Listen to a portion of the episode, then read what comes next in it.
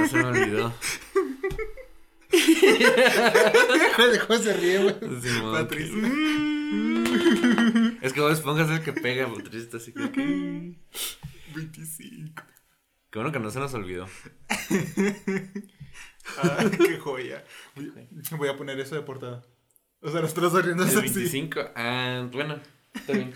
¿O qué tienes en mente? Cuando veas el tema te... te- Ok, va. Para que no haya spoilers de la portada. Eh, 25. bienvenidos a la vig- vig- ah, vigésima, Vigésimo quinta. vigésima, vigésimo quinta edición de este podcast al que llamamos Los Amigos Tontos, donde cada semana mi amigo Viri y yo nos sentamos a platicar de lo que se nos dé la gana. Esta semana traemos un iceberg otra vez, el iceberg de la histeria colectiva, ¿La histeria colectiva? de la histeria colectiva. Nice. Entonces, este... Y es un episodio grande porque se logró 25. 25. Un chiste, güey, que tardamos una semana en, en completar. 25. Ah, antes que nada, efemérides. Ah, sí es cierto, tenemos que empezar con el boletín El boletín se van a salir el trailer de, de Doctor de Strange. Doctor Strange. Y a todos dicen que va a Verga. salir Verga. el doctor, el, El profesor es X. Profesor X. Es que es la voz, güey. Es la voz y está pelón. Está pelón, está calvo, es la voz. Eh, según también sale Mónica Rombo como Capitana eh, Marvel, como ¿no? Capitana Marvel. Había visto que, que Tom Cruise a lo mejor sería como superior a Iron Man. Sí, también había visto eso, que estaría verguísima. También Doctor Dre revivió el rap. Doctor Dre revivió el el rap. rap. Estuvo buenísimo el, el- el concierto del medio tiempo del Super Bowl. Por eso yo sé que Doctor Dre es el mejor rap, es el mejor productor de la historia, güey. Sí. Nomás sale, hace algo y tú es como que no mames. No mames. no mames. No, nomás aparece, hace... Y pues es, toda su trayectoria. Sí. O sea, salió con. Pues salió él, salió Snoop Dogg. Pusieron California Love de Tupac, Kendrick Lamar, Eminem, Ujú. 50 Cent. Entonces. Todo lo... O sea, todo... Todo lo que tiene que ver con Dr. Dre salió fue como que. Uy, Estuvo buenísimo. estuvo muy bueno, ¿eh? eh efemérides. Las efemérides. Sí. Son las efemérides de la semana. 16 de septiembre, de febrero, ¿qué hay? ¿Quieres buscar? efemérides 16 de febrero. Efemérides del 16 de febrero. 16 de febrero. En general no voy a buscar en México. Un día como hoy. Ah, esto es de ADN 40. Un, un día como hoy, ¿qué pasó? En 1903 el gobierno cubano concede a Estados Unidos una base naval en la isla. En por ellos. 1917 muere fusilado Alberto Carrera Torres, profesor general revolucionario tamau, tamaulipeco, que proclamó la ley ejecutiva del reparto de tierras el, cuarto de mar- el 4 de marzo de 1913. En 1918 Lituania se, independe- se independiza de Rusia. Sí. Nice. Nice. Felicidades. En 1918 en Barcelona, Juan Miró expone sus primeras obras en las galerías Dalmoa, Dalmau, perdón, por las que recibió duras críticas. Ni el- ni da son efemérides de todo el mundo. Ah, mira, aquí muere en la Ciudad de México Carlos Pellicer, poeta y musicólogo, miembro de la Academia Mexicana de Lengua. No me dice nada. Mm, no sé quién es. En 1943, el marco de la Segunda Guerra Mundial, Heinrich Himmler eh, decide la masacre del gueto de Varsovia. Puras mamás. Calle el estado de Sao Paulo, Brasil, muere asesinada el dirigente. Ay, qué guay. En, en 2018, México se registró un sismo de 27.2 en la escala de Richter. Su epicentro fue en Pinto. Ay, en Pinotepa. Ah, ya sé, unos Nacional días hubo otro sismo, ¿no? Pues a cada rato tiembla. ¿Antier ya. o ayer? Pues todos los días tiembla ya. Hubo otro sismo muy cabrón. Y está, se hizo tendencia ahí en, en, en redes de cómo lo vio, vivió la gente. Y están ahí grabaciones y cosas. Pero pues en el sur cada rato hay sismos. Entonces Sí. no es novedad, pero qué bueno que todo el mundo bien. Ajá. Creo que no hay heridos hasta el momento. No, de hecho no. Que creo que está. Mínimo que se ve en frame. Ah, pero luego ya no me, yo no la veo la compu. Ni modo, va a tener que estar chueca. Este, pues esas son las efemérides, el boletín de la semana. El boletín de la semana, lo más importante fue el, El tráiler, el tráiler. ¿no? El tráiler que promete mucho la película. No se ha hablado nada más, ¿verdad? Mm, Ah, salieron desmadres de, del DCU. Salió ah, que sí, Doctor Fate, que el hombre Sí. halcón y ya no me acuerdo quién más. El Atom. El Atom. Que a diferencia del de Ant-Man o el que sale en las series, este no se puede encoger, lo sea grande, y cada vez que se hace grande se vuelve más resistente y más fuerte. Esa perra mamá, ¿qué? O sea, pero pues la película se ve bien también. Eh. A mí me gusta mucho Doctor Fate, la quiero ver por eso. Ah, pues, eh, pues, ya, es que sí, no, es que sí, sí. Este, sí. es que vale verga. que vale verga. Ah, pero, pero Doctor Strange promete muchísimo más. Ajá, la neta, entonces pues no vale verga. La veremos y les diremos nuestra opinión. Es cierto, no más reseñas, no fuimos a ver Scream por el COVID. Ujú. Ah, pues ya menos a la de Batman. La de Batman, De Batman. la de The Batman, luego la de Morbius. Pero la de Morbius ni me dan ganas. Yo la voy a ver de todos modos, Pues pero... sí, pero. eh. Ahí sí sale otra cosa, pues sacamos reseña o Sí, es- bonus. obviamente Doctor Strange sí. Sí, si Porque- no sale algo que pueda ser resumido ultra chiquito en una en un efemérides, en un boletín de la semana, eh, sacamos bonus, como la reseña de Spider-Man, entonces pues a lo mejor sale, sale otro. A lo mejor sale bonos de Doctor Strange. Depende cómo esté la película. Porque promete mucho, pero... Ah, pero igual hay que sacar el, el bonus en la reseña. Muy bien. Este, pues no, ¿verdad? No pasó nada más. No, creo que no. Lo más importante fue eso. Eh, salió Lost Ark. Si les gustan los MMORPGs. Ah, pues sí. Salió un nuevo juego, Lost Ark, gratis en Steam. Eh, el vicio está muy fuerte. Está chido el juego, es muy bueno, se lo recomiendo. No es pay to win, porque realmente todo lo que está en la tienda lo puedes conseguir jugando. Ya llevo ahí un buen rato, ya llevo más de 20 horas metidas en el juego. Entonces, si les gustan los MMO, se los recomiendo, es buenísimo. Y en Twitch están drops activados, entonces si ven directos de Lost Ark, ahí pueden conseguir recompensas. Nice. Y pues ya, ¿no? Sí, creo O sea, que así son- de plano ya. Es que sí te quiero pensar, pero no sale nada más. No, Pues salió una película de las tortugas ninja. O sea, no salió como tal, se anunció. sí, se anunció una se película anunció de las Tortugas Ninja. Dirigida por Seth Rogen, que es la voz de Donkey Kong en la película de Super Mario. Eh, se anunció una película de, de las pistas de Blue con los tres. Ah, sí, sí lo vi. El Spider-Verse vale verga. Este, Espera, vale. también se anunció una película de Chip y Dale. Que iba a ser como, que va a ser como una especie de secuela espiritual a Roger Rabbit. Porque van a va a ser como un crossover también. Ok. Por lo que vi, o sea, tampoco estoy al tanto. O sea, va a ser como Space Jam 2, pero. Pero más mami. Pero más mami. Pásame el cargador, por favor, porque se me olvidó traerme. No, todavía tiene pila, pero pues, o sea, Ay, para si no acaso. pedírtelo a la, a la mitad, ¿no? Este, ¿qué más? nada- no se ha anunciado nada más, ¿no? Mm, no, creo que no, creo que es todo. Sí, según yo ya así de plano ahora sí ya es todo. No salió ningún tráiler tampoco. ¿Cuánto salió el trailer de Jurassic? Ah, quién sabe. No, se me hace que salió cuando volvimos nosotros, pero no, lo, no hubo boletín esa semana. ¿Sabes Mm, cómo? pero No. igual, Jurassic World. Ah, pues sí, se Muy viene secuela con, con los actores viejitos. O sea, a mí me gustan mucho las películas de Jurassic World, aunque a veces están como que medio raras, pero me gustan los dinosaurios, entonces... Sí, pues nice. está- se ven, se ve chida. A mí me ha Se gustado, me han gustado las, las otras dos. Entonces, pues sí. O sea, hace chido que ahora en vez de, de la clonación hablen de, de la genética. Que, que es el tema como de moda ahorita. Entonces está, está chido que las películas como que reflejen lo que está de moda. Sí, está bárbaro. Mm, y creo que es todo, ¿no? Sí, ¿no? Muy bien. Sí, se me hace que sí. Y pues como comentábamos, este es un iceberg de, de histeria colectiva. Este iceberg lo, lo encontré pues en Raid. Eh, lo vi también en un video, entonces también lo quise sacar. Casi toda la información es de Wikipedia, porque curiosamente todo está... Hay un artículo de Wikipedia que se llama, pues sí, la historia de la... De la de, de ¿Cómo dije? De la histeria colectiva. De la histeria colectiva. Iba a decir de la histeria en masas, pero no. Hay un iceberg de la, de la historia colectiva. Entonces, este, casi toda la información es de, de Wikipedia, no todo. Hay otras cosas que, pues, este, sí tuve que buscar en otros lados. Este, son nueve niveles, si no me equivoco. Y pues, la llevamos. Está medio raro el iceberg. Unas son historias, algunos son como que anécdotas, algunos son como que hechos o algo así, ¿sabes cómo? Hubo, hubo uno que no entendí y hubo uno, y hay uno que es de broma. Entonces, pues ahí lo vamos viendo, ¿no? Este, el nivel uno. La primera, pues, es, es vista de, de ovnis. Que siempre que se ve un ovni, pues hay histeria colectiva, ¿no? Ah, sí, pero ya es como muy. Muy. Ya no, ya no. ¿Cómo era? Ya no los catalogaban como objetos voladores no identificados. Era como ya. Es un objeto identificado como un ovni. Como, un- como algo del espacio. Pues que no salió hace, hace un tiempo, ¿no? Salió que Rusia había tenido. Que había logrado derribar un ovni y estaba haciendo investigaciones sobre tecnología y no sé qué. Ah, Pero no, yo lo que había visto es que ya hace mucho salió un video de un ovni que el Pentágono había confirmado que era real. Sí.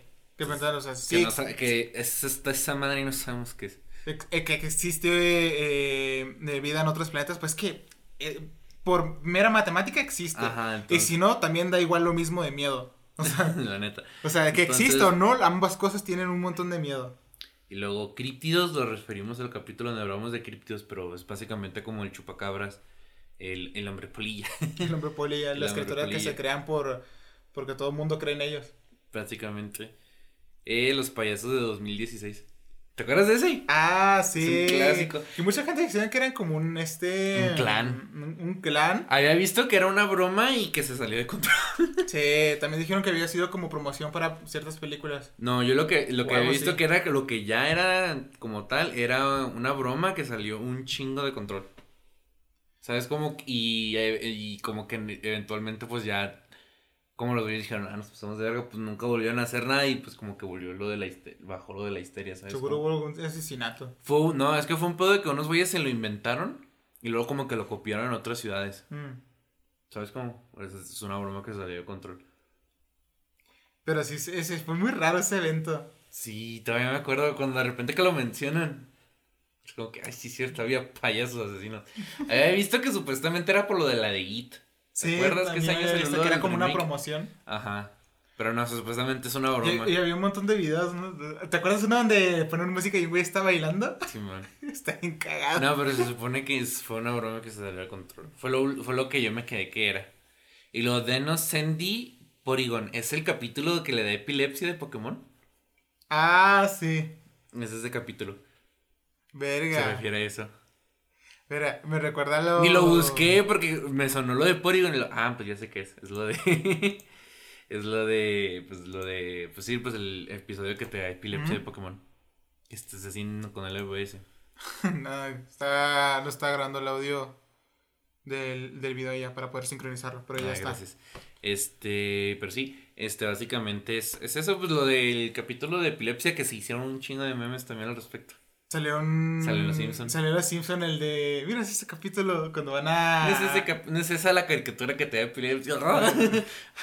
y luego, ¿qué? No? mama ese capítulo. Me, me encanta la escena donde están el de entre cuchillos, sale las tripas, entre cuchillos, sale las tripas. Eso se trabaja en las empresas japonesas.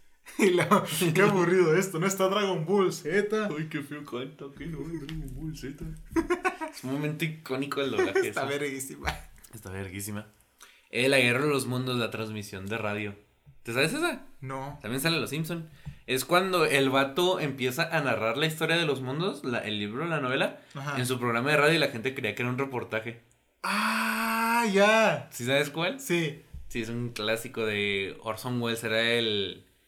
Era el, el locutor, ¿no? Sí. Y pues eso se refiere que toda la gente creía que era de verdad. Verga, ¿te imaginas? Un clásico. Ahorita ya no pueden hacer, ya no se podría hacer algo así, ¿no? No, porque luego, luego se, se desmentiría. Luego el mundo, nah, es pura falsa. Sí, man. Sacan. Bueno, no es tanto que se desmentiría, porque esto nunca fue algo que, que fue como de que noticia falsa. Más bien luego luego se diría, ah, no, es que es un programa de radio. Mm. ¿Sabes cómo? Eh, conspiraciones de asteroides. Lo típico de que, ay, va a caer un asteroide y va a destruir la Tierra y la mamá. ¿Qué- ¿No dijeron que este año iba a caer uno en enero? Sí. Es que se tardó. Pues como lo del fin del mundo. Siempre, cada rato, nosotros hemos sobrevivido a 17 mil fines del mundo. Ya sé. Ya no es divertido. ya no es divertido. Ya no tiene chiste decir que sobrevivimos un fin del mundo. en, y en este chico compré la camiseta. Ajá. Sobreviví al fin del mundo. ¿Cuál de todos? Ay. Estoy junto a un estúpido. ah, quiero una playera de esas. Hay que conseguir. Este. El gran pánico del papel de baño de 2020. ¡Ah! Cuando todo el mundo empezó lo de la pandemia. Sí. Se me hace bien cagado porque lo- nunca entendí el papel del baño. No tenía puto sentido. No, no tiene nada Ya que la- después hubo una crisis con lo de con lo de gel antibacterial o los materiales para hacer gel antibacterial casero y eso tenía más sentido para mí Que lo del papel, que lo del papel baño. higiénico. Ajá. que ¿Del todo el mundo empezó a higiénico? comprar un chingo y no tiene puto sentido. ¿Para qué quieres papel higiénico en masa? o sea, ¿qué te- ¿de qué te iba a proteger? La neta, estuvo bien loco eso, nunca lo entendí. Siempre me imaginé que se van a poner, no sé, el papel higiénico en la cara o no. Pues es que es, los entiende para limpiar, pero, o sea, no, no es el papel higiénico, son las toallitas. Sí, o sea, no tenía puto sentido. Ajá. Ya después hubo histeria con lo del el, el gel antibacterial que, o medicinas. También se Simón. acabaron muchas medicinas en muchas farmacias. Que porque pensaban que ciertos medicamentos te ayudaban contra el COVID. Que decían que no, pero igual ya no había ese medicamento porque todo el mundo se lo había comprado. Ujú. Con lo que he visto que era mejor la vitamina C. Ujú. Por lo del resfrío y la mamá. Este, lo del Black Friday, pues lo del Viernes Negro en Estados Unidos. Mm, Que es historia colectiva. Pero es por la, por la casa de ofertas, ¿no? ¿Sí has visto los videos de cuando abren las tiendas? No. Están así los empleados y están así como que lejitos para quitárselo luego porque la gente entra. Hay gente que sale herida porque la pisan y la mamá. ¿Qué opinas tú de lo que dicen que es de pues, totalmente falso ese pedo? No, porque en Estados Unidos sí jala. Si yo me compré mi PlayStation ahí como a la mitad de precio. Lo que es falso es el buen fin aquí. No, es que lo que pasa con el buen fin aquí es que. Es que aquí en México a nadie le gusta. O sea, nadie, todos se quejan de que no tenemos nada bonito, pero tenemos algo bonito, entre comillas, y lo ay, es de mentira. Sí. Pero entonces, lo que pasa con el buen fin, lo digo como alguien que trabajó en Walmart, o sea, tampoco lo voy a decir como alguien que cree que sabe, lo digo como alguien que sabe. Lo que pasa es que sí se bajan los precios. Lo que pasa es que te lo ensar lo que lo que pasa es que muchas veces te dicen como pero lo puede comprar a meses sin intereses. Entonces, te Mm. empujan más el meses sin intereses que el producto rebajado. Ah, te importa, o sea, te ponen a que lo compres más a crédito que a contado para que con el crédito aumente. Simón. También es, no va a faltar el inteligente que va a decir nomás es el 10, 20%. A veces sí es bastante lo que le bajan, ¿eh? Depende mucho de la tienda, pero este sí le bajan así mínimo un 30. Y también no va a faltar el inteligente de que, ay, es que una semana antes le suben el precio y luego lo bajan. La las tiendas no pueden hacer eso de la Profeco, este, tiene controlado todo ese pedo, ¿sabes cómo? Es que está chido. La Profeco es la única institución mexicana que sirve de algo, ¿te das cuenta? Sí, al chile. Pinche Profeco. ¿Has visto cómo responde a tweets? Sí, está bien. Pero, o sea, no pueden. De hecho, la Profeco tiene un artículo acerca del buen fin. nice.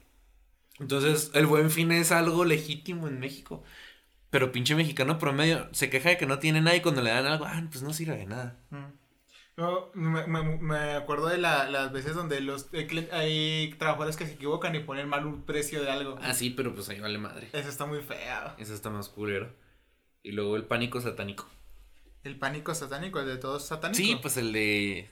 El de los Nintendos, los sigas. Los Nintendo, las caricaturas, No, el de los Pokémon. los Mi Pokémon, favorito es el de Pokémon. Dragon Ball Porque y saca las satánico. tarjetas de Yu-Gi o Pokémon y es como que verga. Pero claro, tu pinche mamá, claro que no vas a ver cuál es la diferencia, güey. Pero, o sea, como morritos, y es como que no mames, son cartas de Yu-Gi-Oh! Ni tenían efectos, mamón. El Ay, pinche monstruo es la descripción del monstruo, ¿no? Nomás, antes. Sí. Sí, no valía verga Yu-Gi-Oh! antes. Nah, Pero sí, pues el pánico satánico, que los pitufos, que Dragon Ball, que Pokémon. Me acuerdo mucho de una teoría que decía que los pitufos eran como siempre, lo- eran los 10 pecados capitales y que Ah, sí. Gargamel era un ángel que, que los quería... eh, Y no, que Azrael era el ángel. Sí, Y que Gargamel era no sé qué chingados, pero lo. Porque entonces si. Si Azrael es el ángel, que Gargamel era como guardián, un pedo así, ¿sabes? Como... era un desmadre con, Era un con desmadre con el pánico. El, pi- los de los pitufos nunca se me hizo que tuviera sentido. Todavía Dragon Ball, güey, porque era chino. O sea, es japonés, pero pues, o sea, es chino, ¿sabes? Como pues, Sí. pinche mono chino. Entonces, o sea, este. Todavía los caballeros del zodiaco, güey. Porque el zodiaco siempre se ha visto como que satánico, ¿no? Sí, Pero, o sea, no mames, o sea, los pitufos, güey, como que era, ya era como que, siento que los pitufos era como que ya lo que fuera, era, iba a ser satánico. ¿Sabes cómo? Porque sí, sí, porque se empiezan que con los videojuegos, que con el anime, y luego, pues, ¿qué más es satánico? Por los pitufos. bueno, que cualquier cosa la ponían que era satánica. Y ahorita, también dijeron que el- sabía, el- ya ves la casa del búho, creo que se llama The Old House, es una caricatura de brujas lesbianas de Disney. Eh, sí, ya. Sí, la cancelaron en Estados Unidos por un grupo cristiano, bro. No mames. ¿Sí sabías eso? No mames, no. Sí. Qué pendejada. Se supone, esa fue la noticia que yo vi, no sé si sea cierta, pero fue como que, bro. Qué, pedo. qué es divertido. que, en serio, ¿qué pedo con los grupos cristianos? Simón, pero básicamente fue eso. Pues el pánico satánico, pues todos se lo saben. Hay un capítulo de leyendas legendarias, vayan a verlo. y luego este sigue marcartismo. El marcartismo es un término que se utiliza en referencia a acusaciones de deslealtad, comunismo, subversión o traición a la patria, sin el debido respeto a un proceso legal justo donde se respeten los derechos del acusado. O sea, esto es como que en el pique de la, de la Guerra Fría. Ya. Es un término que sale, ¿no? Más bien de, de la Guerra Fría. Que estaba que los espías comunistas y la mano. De ahí viene. De. Me encanta cuando hay, hay unas películas donde. Bueno, no sé, no sé si son películas, pero eh, era un, un video, no sé en qué parte salía. Eran unos tipos que están en un ejército.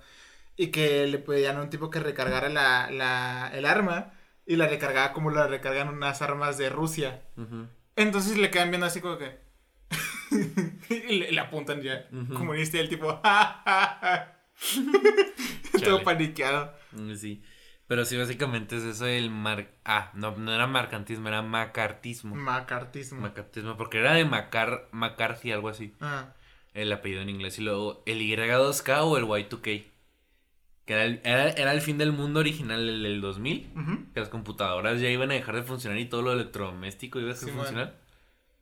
Pero, ¿por, por qué se veía eso? Porque las computadoras no están programadas para contar más allá de cero. O sea, cuando iban a llegar al 99 no...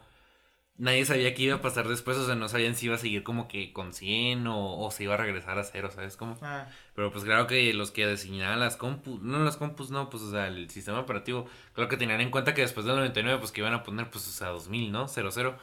Pero la gente, se- pero se había esparcido lo- la noticia de que las comp, muchas comp, muchas compus las tenían que apagar para que tú al día siguiente las manualmente le pusieras 00, ¿sabes? Como que solitas no iban a poder. Eh, y muchas otras cosas, o sea, pero que básicamente el pedo era que todo lo electrónico iba a dejar de funcionar. Que la bolsa se iba a caer también y no sé qué tanto. mm.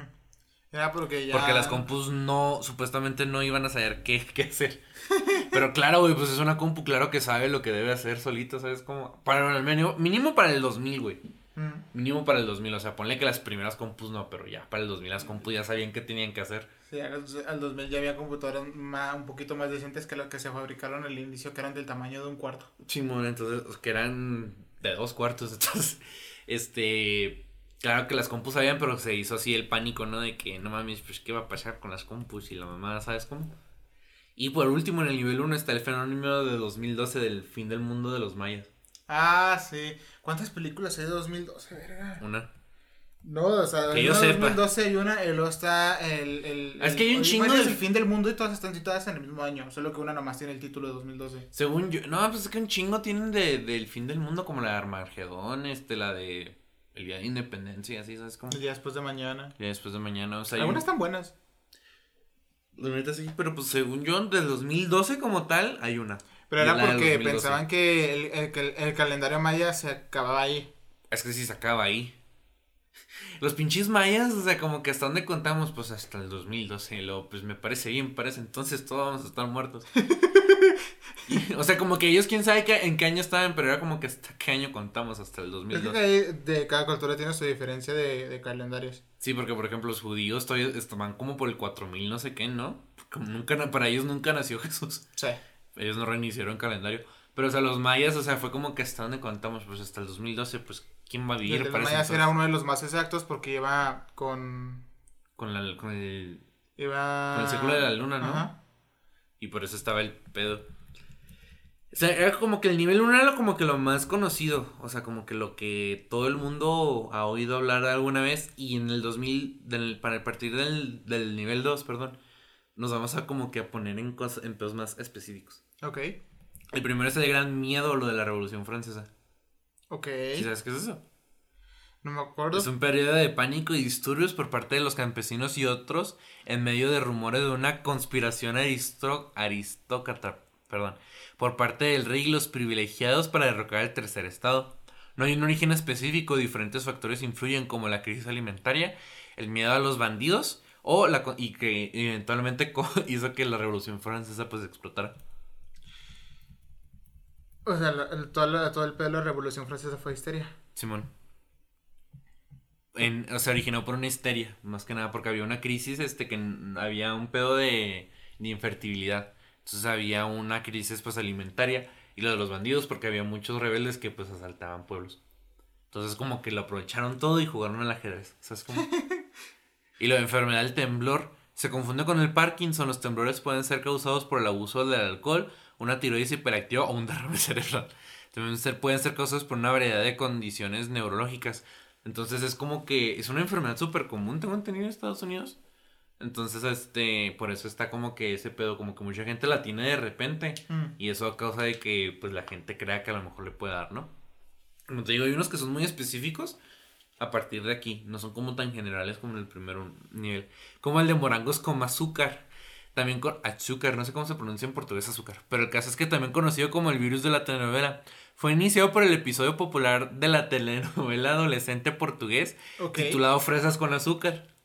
En el que se introdujo una terrible enfermedad en la escuela en la que existían los personajes y toda la gente. Y como que al mismo tiempo en la vida real, la gente que lo veía tenía los mismos síntomas. Entonces, como Ah, que, entonces, y- pero era como que el puro, era el puro sugestionismo. Simón, Simón. se- Pero se de originó- tener la, la enfermedad. Ajá. Por eso se le llama, por eso la enfermedad se llama como la telenovela. La telenovela también se llama así, este, se llama Fresas con azúcar.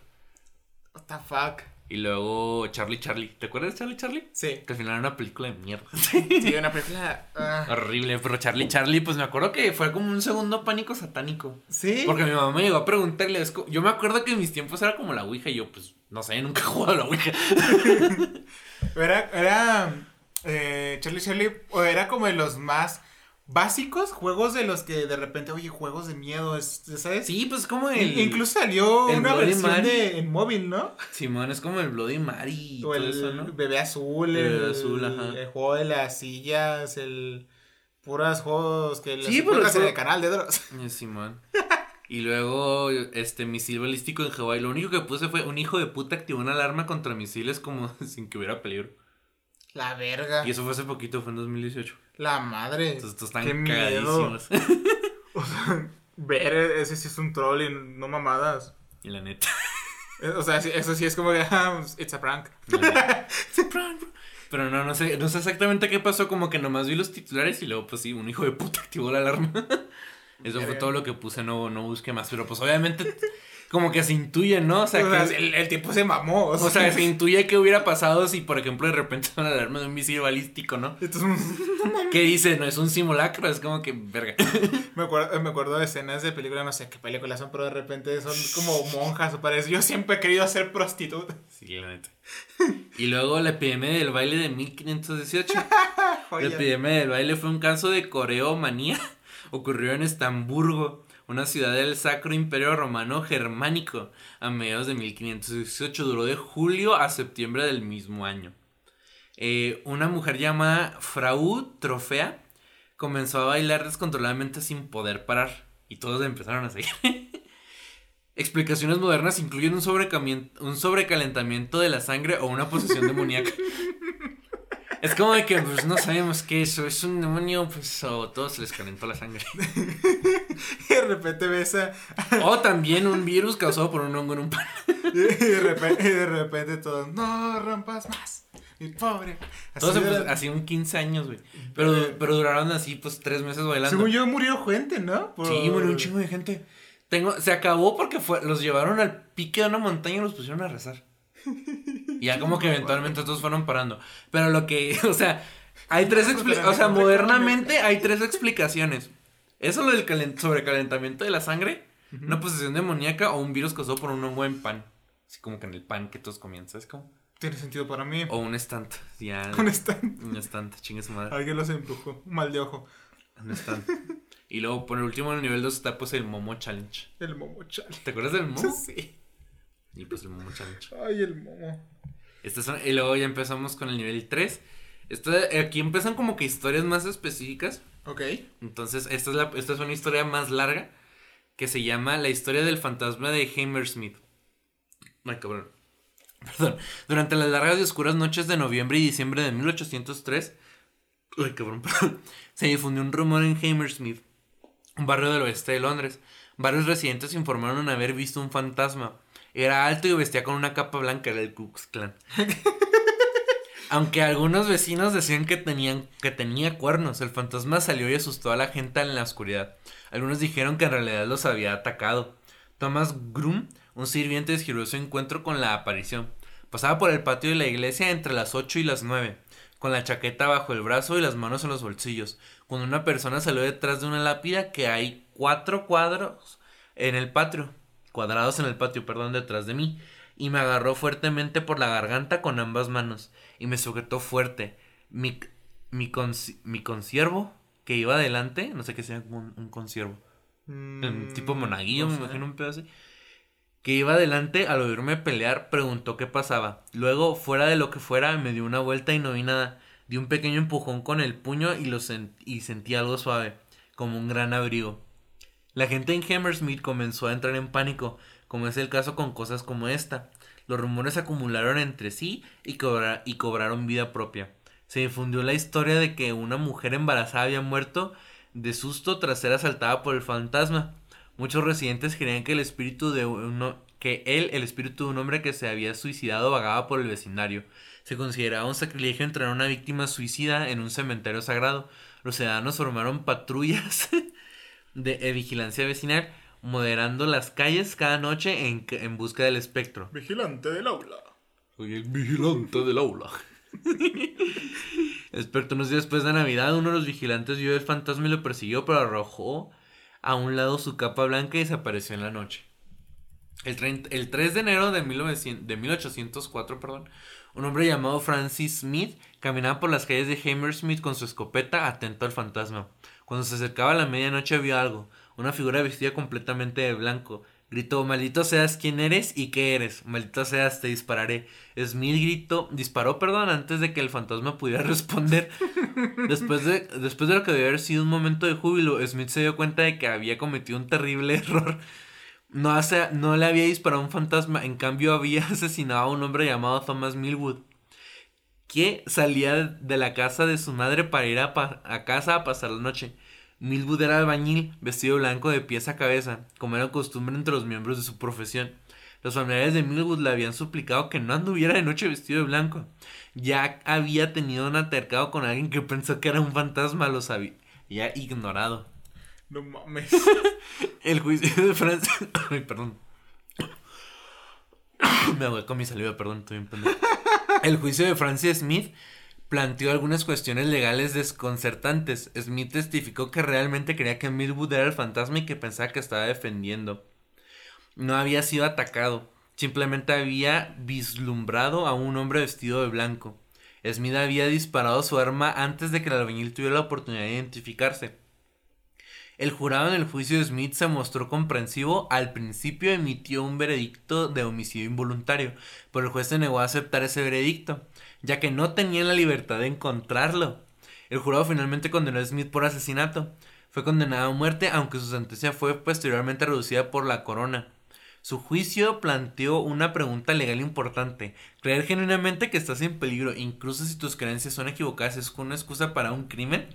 No fue sino hasta la década de 1980, o sea, un chingo de tiempo después.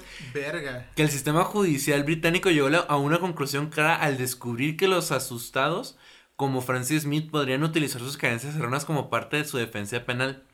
¿Qué pasa con el fantasma? Preguntas. Bueno, no fue del todo producto de la imaginación hiperactiva de los londinenses. Unos días después del asesinato de Thomas Millwood, un zapatero llamado John Graham se presentó tímidamente y admitió ser el fantasma. Explicó que los aprendices de su tienda le habían estado contando historias de medio de sus hijos, por lo que decidió vengarse asustando a los aprendices se envolvió en un mantel blanco y trató de asustar a sus trabajadores por la noche en algunas ocasiones. La imaginación aterrorizada de los, de los londinenses hizo el resto. La historia del fantasma de Hammersmith es un excelente ejemplo de la, de la histeria colectiva. La gente del vecindario parece haberse desconcertado genuinamente por la escala de rumores. Su paranoia los llevó a una muerte trágica. La gente de Hammersmith no aprendió por completo la lección de los eventos de 1804. La gente comenzó a informar sobre el avistamiento del fantasma de Hammersmith nuevamente 20 años después, solo que esta vez afirmaron que podía escupir fuego. Este, todo este extracto lo saqué de un portal de noticias británico. No mames. Como que como recordando esa historia.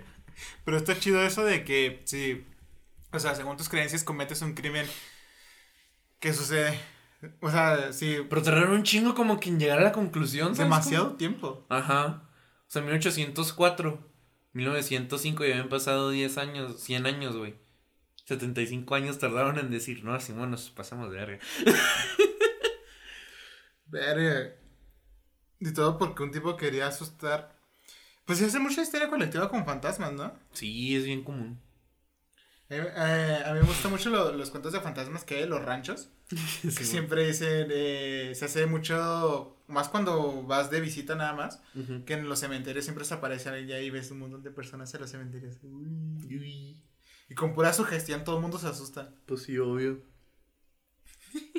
Y la epidemia del bicho de junio. En 1962, una, una misteriosa enfermedad estalló en el departamento de confección de una fábrica textil estadounidense. Los síntomas incluían entumecimiento, náuseas, mareos y vómitos. La noticia de un insecto en la fábrica que mordía a sus víctimas y les hacía desarrollar los síntomas anteriores se difundió rápidamente. Perdón, difundió rápidamente. Pronto 62 empleados desarrollaron esta misteriosa enfermedad, algunos de los cuales fueron hospitalizados. Los medios de comunicación informaron sobre el caso. Perdón. Después de una investigación realizada por médicos de la empresa y expertos del Centro de Enfermedades Transmisibles del Servicio de la Salud Pública de Estados Unidos, se concluyó que se trataba de un caso de histeria colectiva. Si bien los investigadores creían que algunos trabajadores les había picado el gusanillo, la ansiedad probablemente era la causa de los síntomas. Nunca se encontró evidencia de que un insecto pudiera causar los síntomas parecidos a la gripe, ni, a los ni todos los trabajadores demostraron picaduras. Pues era, es como el mismo caso de que ves el- la enfermedad, te sugestionas y ahora piensas que tiene los síntomas. Hasta que tu mismo cuerpo dice, ah, ok, estoy enfermo, los presentas. Ajá. Un clásico. Clásico. Un clásico. Epidemia de desmayos en West Bank. Una serie de incidentes en marzo de 1983 en los que 943 adolescentes palestinas, en su mayoría colegialas, y un pequeño número de mujeres soldados de las FDI se desmayaron o se, deja- o se quejaron de sentir náuseas en un país que no puedo pronunciar. se escribe C-I-C-J. Cisjordania. Cisjordania, ¿no? Sí. Sí, sí, Cisjordania. Ok. Israel fue acusado de usar la guerra química para esterilizar a las mujeres de Cisjordania, mientras que las fuentes de las FDI especularon que los militares palestinos, militantes palestinos, perdón, habían empleado una sustancia tóxica para provocar disturbios. Simplemente no desayunaron en el- los honores de la bandera. Pero los investigadores concluyeron que incluso si un irritante ambiental había estado presente originalmente, la ola de quejas fue en última instancia producto de histeria colectiva. En e- esta conclusión fue apoyada por, la- por un funcionario de salud palestino, quien dijo que mientras el 20% de los primeros casos pueden haber sido causados por inhalación de algún tipo de gas, el 80% restante eran psicosomáticos. Ves a alguien desmayándote, ay, no me siento mal también. Ay, por Dios. El drama, el dramatismo ahí. Ay, por Dios. La historia del del envenenamiento en Afganistán. A partir de 2009 comenzó a reportarse una serie de aparentes envenenamientos en escuelas de niñas en todo Afganistán, con síntomas que incluían mareos, desmayos y vómitos. Las Naciones Unidas, la Organización Mundial de la Salud y la Fuerza Internacional de Asistencia para la Seguridad de la OTAN llevaron a cabo investigaciones de los incidentes durante varios años pero nunca encontraron evidencia de toxinas o envenenamiento en los cientos de muestras de sangre, orina y agua que analizaron. La conclusión de los investigadores fue que las niñas parecían una enfermedad psicogena masiva. A pesar de que estos hallazgos, los a pesar de estos hallazgos, los funcionarios afganos a menudo culpan de los incidentes a los talibanes, acusándolos de contaminar el suministro de agua de la escuela o usar gas venenoso. Verá. pues histeria o en verdad usaron un gases. No saben. Sí sabe. Eh, la recurrente epidemia de histeria masiva en Nepal, el tranquilo Nepal. El tranquilo Nepal. En 2016, o de 2016 a 2018, mejor dicho, en una escuela del distrito de Putam, en el oeste de Nepal, se informó un fenómeno único de epidemia recurrente de histeria colectiva en Qué 2018. gran título. Es como que todo, güey, epidemia recurrente de la historia colectiva. Después de que una niña de 9 años de edad desarrollara episodios de llantos y gritos, rápidamente otro niño de la misma escuela también se vio afectado, lo que resultó en 47 estudiantes afectados, 37 mujeres y 10 hombres, en el mismo día. De 2016, todos los años se han producido episodios similares de enfermedad psicogena masiva de la misma escuela. En 2016 se vieron afectados dos alumnos y en 2017 un total de 18 alumnos del mismo colegio se fueron afectados prese- ah, presentando diversos síntomas en un solo día. Por lo tanto se pensó que era un caso único de histeria colectiva recurrente. O sea, como que todos los años les dicen, ay, hay que empezar a llorar. Y como, Hay, que, hay que llorar. y como que todos los empiezan a seguir. Todos tienen un grupito en WhatsApp. Eh, eh, En ya, es, WhatsApp. ya es día, es- todos lloren. Como que se lo pasan ¿no? a los niños. Cuando llega este día tienes que llorar. Es una tradición que tenemos todos. Y se les olvida, y lo hacen en diferentes días, ¿no? Milagro del Sol. Ocurría en Fátima, Portugal, el 13 de octubre de 1917. Los testigos describen las extrañas acciones del sol según la profecía que afirmaba que la Virgen María aparecería en esa fecha para realizar milagros. Después de un periodo de lluvia, las nubes oscuras se separaron y el sol emergió como un disco opaco que giraba en el cielo, según numerosos testigos. Se afirmó que era un notable, un notablemente más tenue de lo, tenue de lo habitual, arrojando luces de colores sobre el paisaje, las personas y las nubes y los circundantes. Posteriormente se dijo que el sol se dirigió hacia la Tierra antes de zigzaguear de regreso a su posición original. Eh, eh, eh, me, encanta cómo, cómo, la gente empieza a, a tener ese efecto, como el efecto Mandela de creer que cosas pasaron. Pero sí pasó. Se supone que sí pasó. Se supone, ¿no? Sí, pues yo no estaba, ¿no? Ojalá verlo. Yo no fui. yo no fui. Me quedé dormido monjas maullando. Según el libro de J.F. Hecker de 1844, las epidemias de la Edad Media, que citan un libro de texto de, medicina sin nombre, una monja que vivió en un, con, en un convento francés durante un tiempo no especificado de la Edad Media. Es un chingo. Inexplicablemente comenzó a maullar como un gato y poco después guió a, a las otras monjas. El convento el convento empezó a maullar también dejando atónita a la comunidad circundante. Esto no se detuvo hasta que la policía amenazó con azotar a las monjas. Ay, me encantan esas pingüinitos. pingüinitos. Es que sí se viste. No puede ser un pingüino. Está bien cagado. O los pingüinos se visten de monja. Pero en la Edad Media pasaron unas cosas. Parodias del monóxido de dihidrógeno. ¿Cómo que parodias? Es que cada cierto tiempo sale una noticia. Es de ley. Normalmente lo hacen en, en el día de los pendejos. Este. De que en el agua se encuentra el monóxido de dihidrógeno. Que es una sustancia tóxica que te envenena y que te deteriora lentamente. Y que está en el agua, que está en el agua de la llave. Y en cualquier otra agua. Pero el monóxido de hidrógeno es el nombre científico de, del H2O. Sí. Del agua. Me encanta. Pero cada cierto tiempo sale la noticia y la gente se lo cree. O sea, es de ley. Qué cagado. O sea, si no se acuerdan, en sus clases de química, cuando hacen uniones, tienen un nombre, dependiendo de los elementos, La nomenclatura. La nomenclatura. Y el nombre, el nombre correcto del agua es ah, monóxido de dihidrógeno. O sea, uno de hidrógeno y dos de oxígeno. Todavía me acuerdo. Profesor de química se está viendo esto, nunca se me olvidó. Este, pero siempre se la creen, o sea, es de ley. Entonces por eso se llama parodias, porque realmente no es real, o sea, como que cada cierto tiempo es la noticia del año, ¿no? Y luego los juicios de las brujas de Pendle, que son como los juicios de las brujas de Salem, que creo que me salté en el nivel 1. Sí, ¿no? Sí. Sí, no lo mencioné. Pero básicamente son, son el mismo tipo de. De juicios, pero en Inglaterra. Donde se acusaron a 12 mujeres de, de brujería. Cosas bien raras, ¿no? no, sé por qué no sé por qué este está más abajo que el de Salem. A lo mejor porque es menos conocido, como que el de Salem es el que se es sabe. El de Salem es el que todo el mundo sabe. Sí, ¿verdad? A lo mejor es que si busqué y no vi que hubo. pues que en todos lados se hacían acusaciones de brujas. Acá en Latinoamérica pero más de chamanes. Sí, pero nunca encontré. Bueno, nunca encontré. No encontré algo que fuera como que. Relevante de pendle. ¿Sabes? Como de pendle. O sea, que tú dijeras que fuera muy diferente. Pues hubo, pues a todas así de. Yo creo que siempre ha sido lo típico, ¿no? Sí, pues de Vamos a lanzar al, lago y sobrevive si eres bruja. Y si no. No. Sí, si no, pues tendrás una Es que es como los Simpson. Te aventarás al lago con esta piedra, con esta escoba. Si sales volando, si, si mueres tendrás una muerte cristiana. Y si sales volando, pues serás una bruja y eres de... Y te condenaremos a un funeral digno de Satanás. Algo así era, ¿no? El chiste de los Simpson. No, no encontré algo de los juicios de, de Pendle que fuera muy diferente al de Salem, que de nuevo me salté en el primer nivel. No me fijé que me lo haya salteado. Y luego Halifax Slasher. El Halifax Slasher fue el nombre que se le dio. Este es el nivel 4, perdón.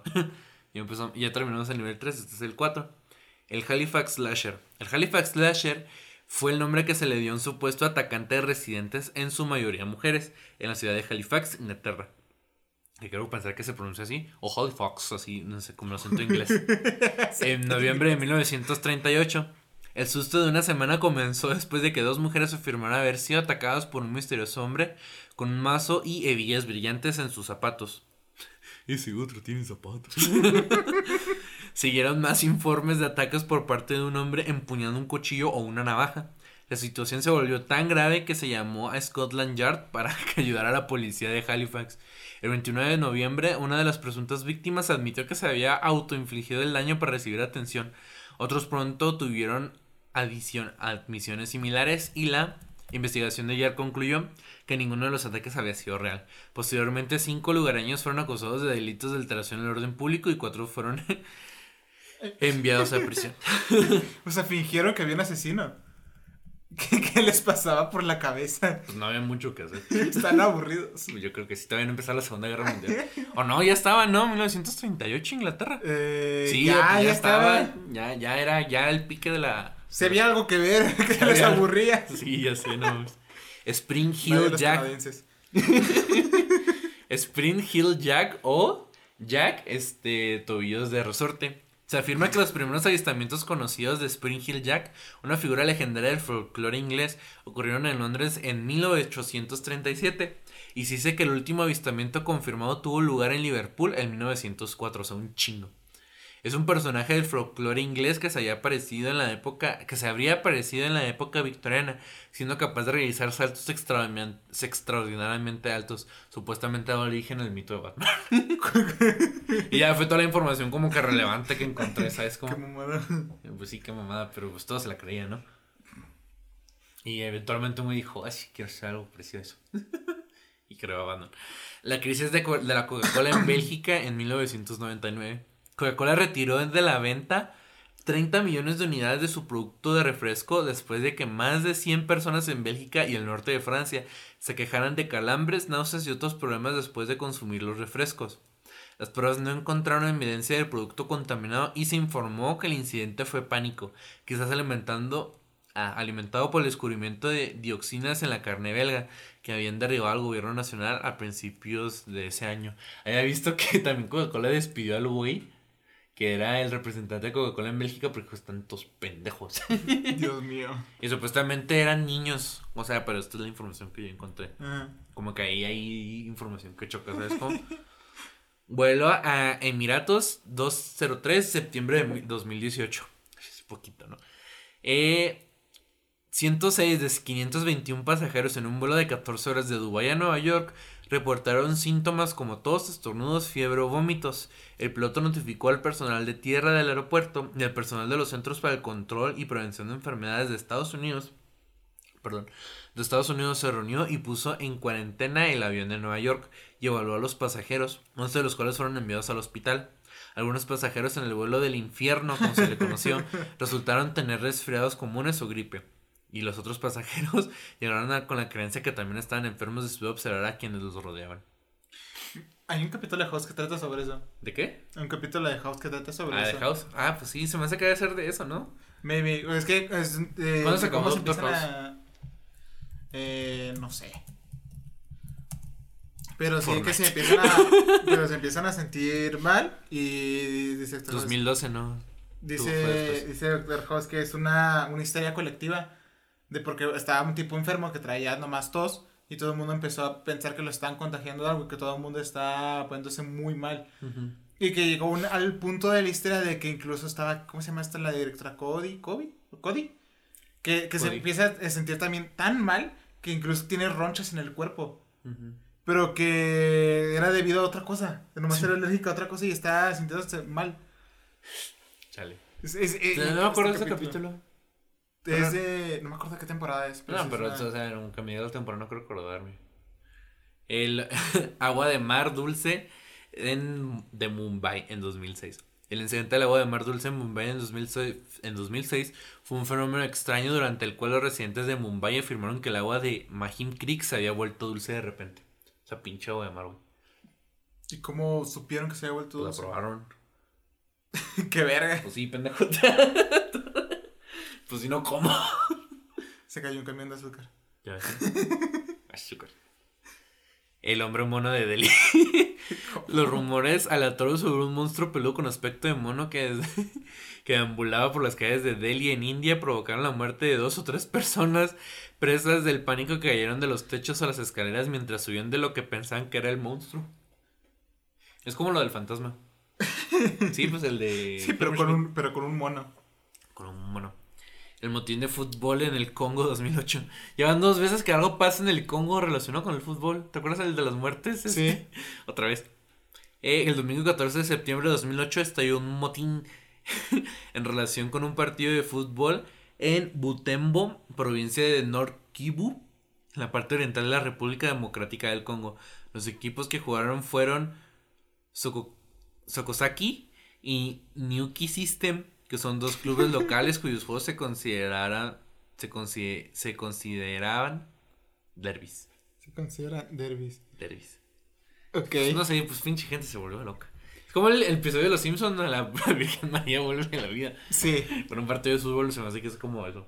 Que todo el mundo empieza a. Pero me sorprendería que de ahí lo sacaron Los Simpsons. No. ¿Sabes cómo? Sí. O sea, o sea, Los Simpsons no predice nada, no empieces con eso. No, me refiero a que los Simpsons lo sacan de que hay mucho, en, en muchos partidos ha, ha tenido este tipo Pero ¿no de te acuerdas que era como de Brasil o algo así el partido? Sí. Por eso yo digo que de ahí lo sacaron.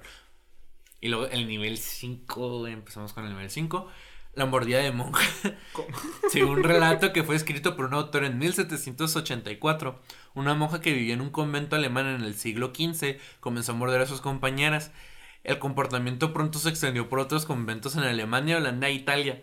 Se mordían al punto de sacarse sangre y no terminó hasta que la policía intervino de manera física. ¿Con, con qué motivo? O sea, pues nomás a- Estaban aburridos, te estoy diciendo. pues como el de la, como el de las gatas. Era el- es que no había televisión. Pero te acuerdas, pero o sea, como que antes se mordían y luego empezaron a mollar. Pero se acordaron de que en Alemania se habían madreado a las monjas y fue como que bueno, ya le paramos. pues. Ya no, ya no, era broma, era coto. Era coto. Desmayos en Blackburn. En octubre de 1965, varias niñas de, la escue- de una escuela de niñas se quejaron de mareos en Blackburn, Otra Inglaterra. vez, no desayuna. Algunos se desmayaron. En un par de horas, 85 niñas de la escuela de la ah, 85 niñas de la escuela fueron trasladadas en ambulancia a un hospital cercano después de desmayarse. Los síntomas incluían desmayos, gemidos, castañeteo de dientes, hiper, hipereo- hiperones. No sé qué sea eso, tú eres enfermero. Y perones. Hiperones. Me lo corrigió Google, no sé qué sea. Supongo que tendría. Hiperones y tetania. Y tetania. Un análisis médico del evento aproximadamente un año después encontró que los brotes comenzaron entre los jóvenes de 14 años, pero que la mayor incidencia se trasladó a los grupos de edad más jóvenes. No hubo evidencia de contaminaciones de los alimentos o del aire. Las niñas más jóvenes demostraron ser más susceptibles, pero el trastorno fue más, fue más severo y duró más en las niñas mayores. Utilizando el inventario de personalidad de Eysenck, que no sé qué sea eso, los afectados tenían puntuaciones más altas de extroversión y neocriticismo. No sé, puros términos médicos. Se consideró que la epidemia era histérica, que una pandemia anterior de poliomielitis había quejado, había dejado, perdón, emocionalmente vulnerable a la población y que en un desfile de tres horas que produjo 20 desmayos el día anterior al primer brote había sido el detonante específico. Ok, o sea, lo mismo, de que vieron personas desmayarse, pensaron que Pero tenían lo mismo y, la. y se la quedaron pensando, dijeron, oiga, nos ponemos de acuerdo, tal día nos desmayamos todas, bájalo. Bájalo. Uso masivo de drogas en Mount Pleasant, Mississippi. En 1966 los funcionarios escolares sospecharon el uso de drogas después de que 15 estudiantes cayeron al suelo retorciéndose. Pero no se encontraron, bailando el calambre. pero no se encontraron drogas y se supone que la histeria es la culpable. En un momento un tercio de los 900 estudiantes de la escuela se quedaron en casa por temor a ser hechizados. A huevo, mijo. Es un efecto placebo. A huevo. Miedo. Miedo, miedo irlandés. En diciembre de 1688, en Inglaterra y parte de Gales, o Gales, durante la Revolución Gloriosa, que no sé qué sea eso, los informes falsos de que los soldados irlandeses estaban quemando y masacrando ciudades inglesas provocaron un pánico masivo en al menos 19 condados, con miles de personas armándose y preparándose para resistir. Existen grupos de irlandeses merodeadores, decían. Está chistoso porque en algún punto este, decían, estos güeyes van a llegar a atacarte. Y luego, pues, arre, y se ponían, ¿no? y luego eh, les llegaba el mensaje a, otra ciudad, ¿sabes? Como estos güeyes dijeron que nos van a atacar, ¿me explico? Ajá. O sea, es como si tú me, como si alguien me dijera, Vieri te dijo que llegaras a las seis, ¿no? Y luego alguien te dice, Jesús dice que llegues a las seis. Ok. ¿Sabes cómo? Entonces, o sea, pero en ningún punto tú y yo nos dijimos que llegáramos a las seis. Entonces llegamos y lo, llegamos, no sé, a las cinco y lo que haces aquí, pues dijiste que llegara a las seis. No, pero tú dijiste que llegara a las seis. Por eso estoy aquí. ¿Sabes cómo? O sea, eso fue, en un punto eso fue, había tanta histeria y tanto miedo que eso fue lo que pasó. Como que se, se pasaron así ese pedo, ¿sabes? No sé si me di a entender. Qué curioso. Ah, todo culpamos a los irlandeses. Quemamos unos bares esos días. Ya sé, ¿no? desmayos, desmayos masivos en Tanzania. Muchos son de desmayos. En septiembre de 2008, 20 niñas de una escuela de Tabora comenzaron a desmayarse mientras tomaban sus exámenes de último año. Los desmayos masivos se han relacionado con neurosis relacionadas con la práctica loca de la brujería. Le echaron la culpa a la brujería. O sea, nada de que se estresaron porque eran sus exámenes finales, no una bruja. No, fue una bruja. una bruja de Tanzania tiene sentido para mí. claro que sí. 2007 Boston Money Night Panic. Es que no supe cómo traducir eso, pero básicamente esto fue lo que pasó. En la mañana del 30... Esto probablemente algunos se lo saben que debimos haber dicho en, tal vez en el episodio de Cartoon Network, pero qué bueno que ahorita lo podemos mencionar. En la mañana del 31 de enero de 2007, el Departamento de Policía de Boston y el Departamento de Bomberos de Boston identificaron por error carteles LD o LED que funcionaron con baterías que representaran a los Moon Knights, Moon Knights, perdón, personajes de la serie de televisión animada de Adult Swim Aqua Teen Hunger Force, el que te decía que era de una albóndiga, papas y una soa. Simón. Eh, como dispositivos explosivos improvisados, IED, lo que lleva a un pánico masivo. Ubicados en Boston, Massachusetts y las ciudades circundantes de Cambridge y Somerville, estos dispositivos formaron parte de una campaña publicitaria de marketing de guerrilla a nivel nacional para Aqua Teen Hunger Force Colon Movie Film for Theaters, o sea, la película, básicamente. Una película basada en Aqua Teen Hunger Force. El pánico masivo generó controversia y las, ah, y las críticas de los medios de comunicación estadounidense, incluidos The Boston Globe, Los Angeles Times, Fox News, The San Francisco Chronicle, The New York Times, CN, CNN, CNN perdón, y de Boston Herald, o el Heraldo de Boston. Eh, algunos ridiculizaron la respuesta de la ciudad a los dispositivos, incluidos los arrestos de los dos hombres contactados para colocar los carteles alrededor del área, como desproporcionadamente e indicaba en, indicativa de una brecha generacional entre los funcionarios de la ciudad y los residentes más jóvenes de Boston, a quienes los anuncios fueron apuntados.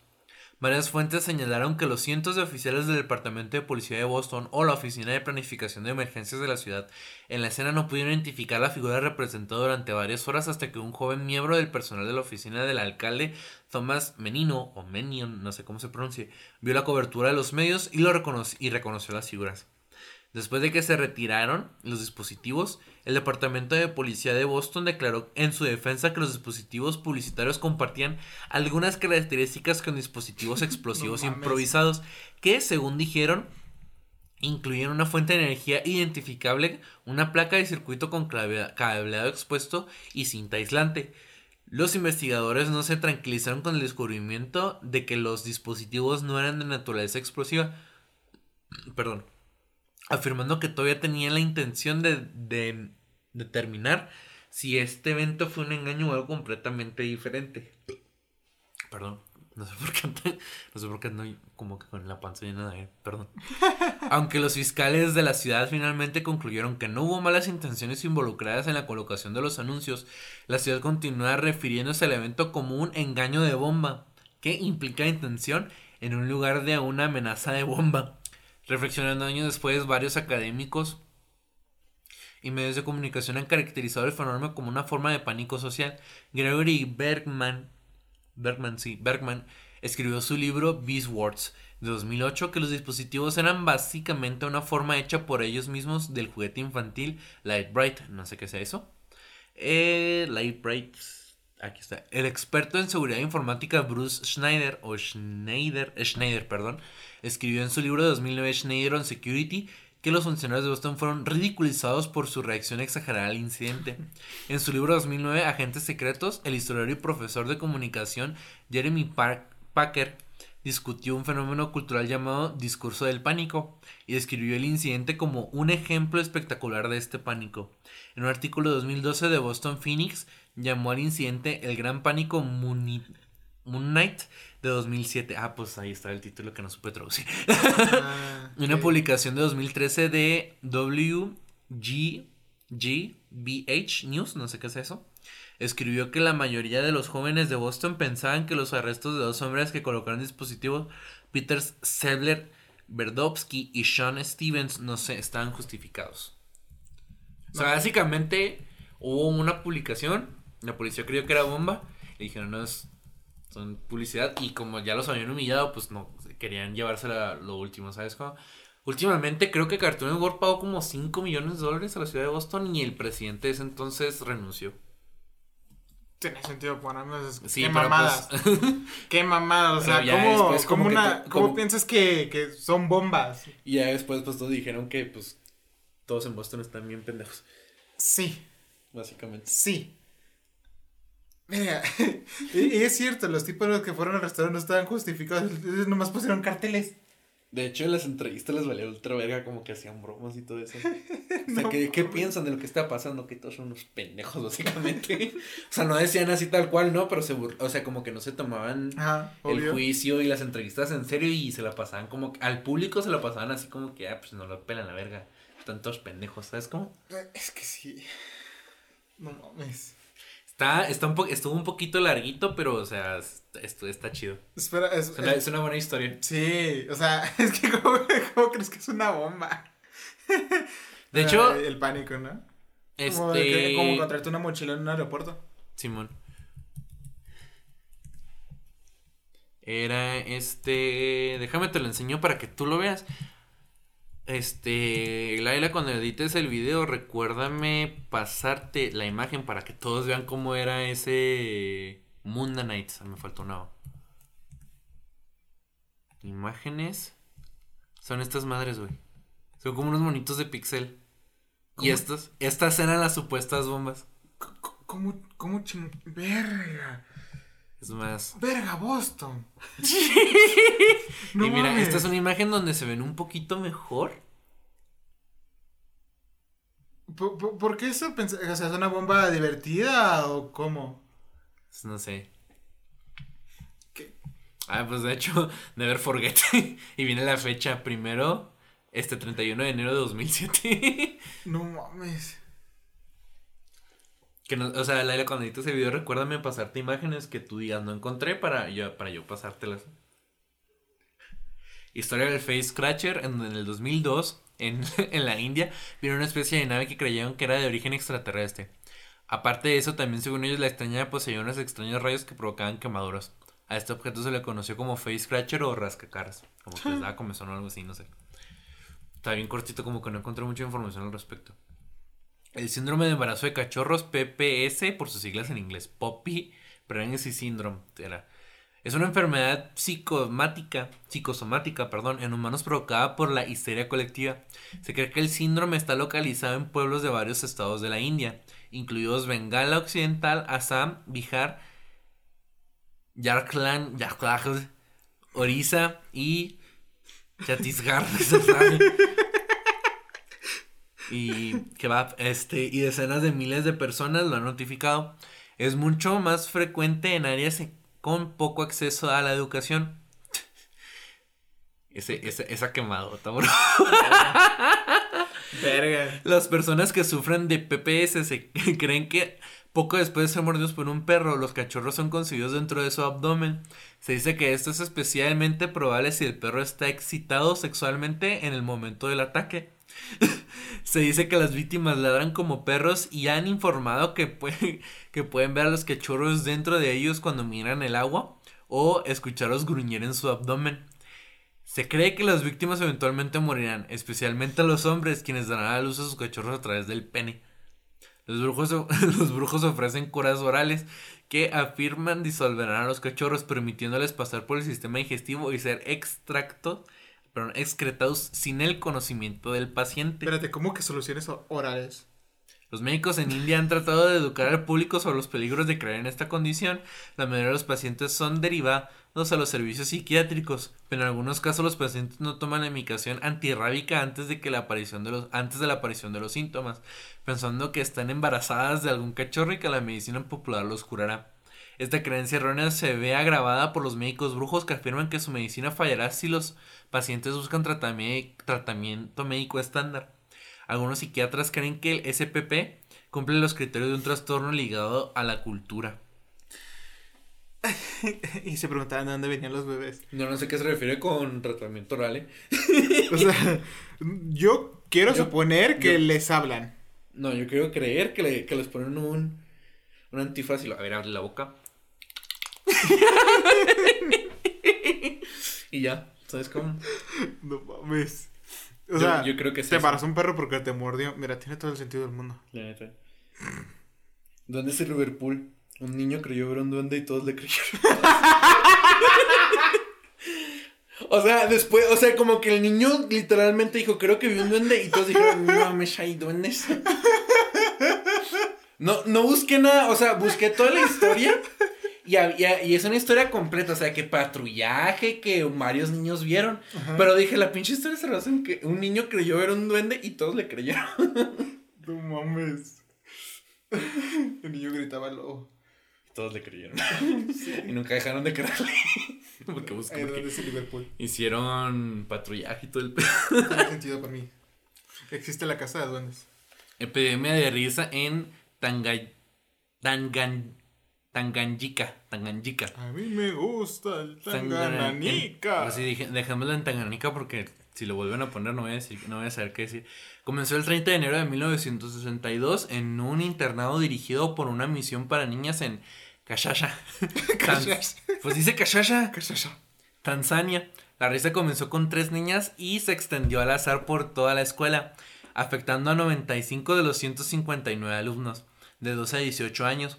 Los síntomas duraron desde unas pocas horas hasta 16 días en los afectados. Las personas docentes Ah, perdón, el personal docente no se vio afectado, pero informó que los estudiantes no podían concentrarse en sus lecciones. La escuela se vio obligada a cerrar el 18 de marzo de 1962.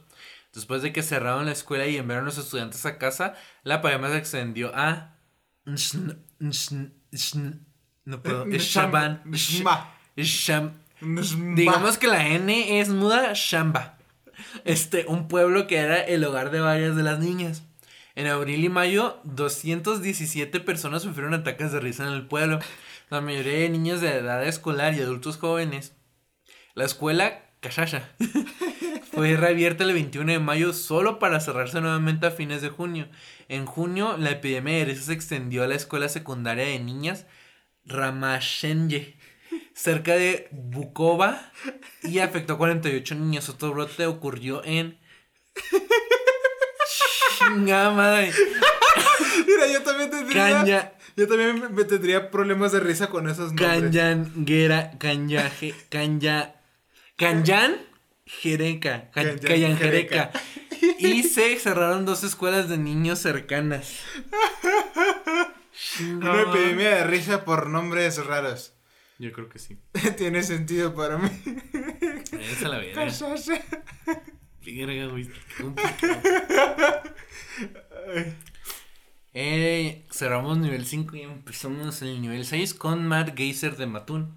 El gaser loco de Matun, también conocido como el merodeador anestésico, el anestesista fantasma o simplemente el gaser loco fue el nombre que se le dio a la persona o personas que, que se cree son, que son responsables de una serie de aparentes ataques de gas que ocurrió en Mattoon, Illinois. A mediados de la década de 1940, se informaron a policía más de dos docenas de casos separados de gaseamiento en el lapso de dos semanas. además de varios, de muchos más avistamientos informados del presunto agresor.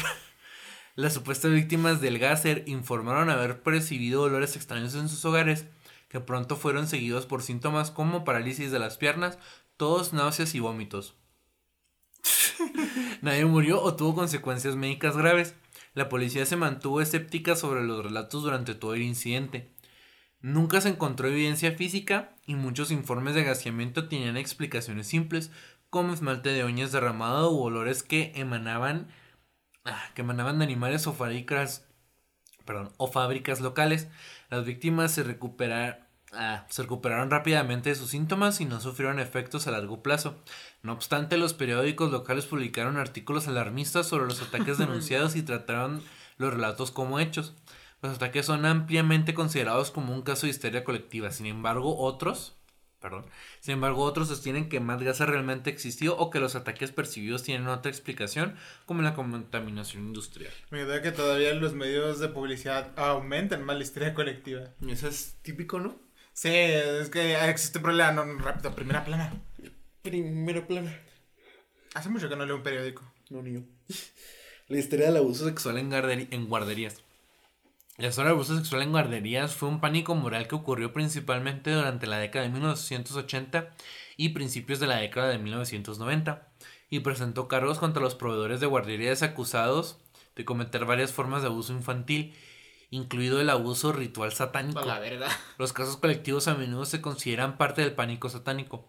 Un caso de 1982 en el condado de Kern, California, Estados Unidos, publicó por primera vez el tema del abuso sexual en guarderías y el tema ocupó un lugar ah, destacado en la cobertura de noticias durante casi una década. El caso del condado de, de, Kern fue seguido por casos en otras partes de los Estados Unidos, así como en Canadá, Nueva Zelanda, Brasil y otros países y varios países europeos. Sí me acuerdo, creo que Leyendas lo incluyó, ¿no? En su video del pánico satánico. No sé, no me acuerdo. Casi creo que sí, porque me, suena haber escuchado eso lo de Kern. En California. Pero es California, todos están bien locos ahí. Con todo respeto. eh, gravidad de Taubate. Está en portugués. Embarazada de Tautabe o falsa embarazada de Taubate, la pedagoga María Verónica Aparecida se llama Aparecida. La pedagoga María Verónica Aparecida César Santos. Sí, se llama Aparecida, qué loco. Se dio a conocer después de que su caso de embarazo de cuatrillizos se originó en enero de 2012 fuera revelado como falso. Ah, residente de ah, Taubate y dueña de un jardín de infantes, su caso fue reportado a varios medios de alto perfil y fue considerado raro. Y una de las, sus apariciones más famosas fue en Jo Ojemdia con acento portugués en Record TV. pues me imagino, ¿no? En el programa María ganó pañales y un cuarto amueblado para las supuestas hijas. Chris Flores, conductor del mencionado programa, le dio un, ah, le pidió a un reportero que investigara el caso, quien descubrió que la ecografía presentada por María era falsa. Desde entonces Chris es considerado a la persona que desenmascaró a la embarazada de Taubate. María buscó un abogado para que la defendiera, quien terminó luego alegando que el caso era falso. Qué cagado. Qué mal pedo. Qué mal pedo. María y su marido Clever. Se llama Clever, nice. Fue, fueron procesados por el delito de peculado, pero fue el proceso, pero el proceso fue suspendido y años después de extinguido. Eh, el dueño del ultrasonido original también demandó a María por daño moral desde entonces, la embarazada de Tautebate se convirtió en un meme de internet. En el carnaval de 2012, el, ah, el disfraz de falsa embarazada fue el más vendido de la ciudad. Y el sufigio de Tautebate pasó a representar casos falsos. O sea, me imagino que cuando alguien dice algo falso le ponen de Taubate. Porque digo Tautebate es Taubate. Taubete, sí es Taubate. Taubate. Taubate. Taubate, iba a decir Taubete, pero no es Taubate. Después del caso, María se aisló, buscó un psiquiatra y cambió sus hábitos y apariencia. Chris intentó encontrar nuevamente en 2021, pero no tuvo éxito. No entiendo por qué fue. Me imagino que fue histeria colectiva porque todos se emputaron con ella. Ni idea. Asumo yo, ¿no? El incidente de Hollywell. o sí, en Hollywood. El incidente de Hollywood se refiere a un e-, evento inexplicable en junio de en julio, perdón, de 1980, cuando alrededor de 300 niños sufrieron desmayos, náuseas y otros síntomas. Pinches niños. Te digo que no desayunan antes del honor a la bandera. La neta.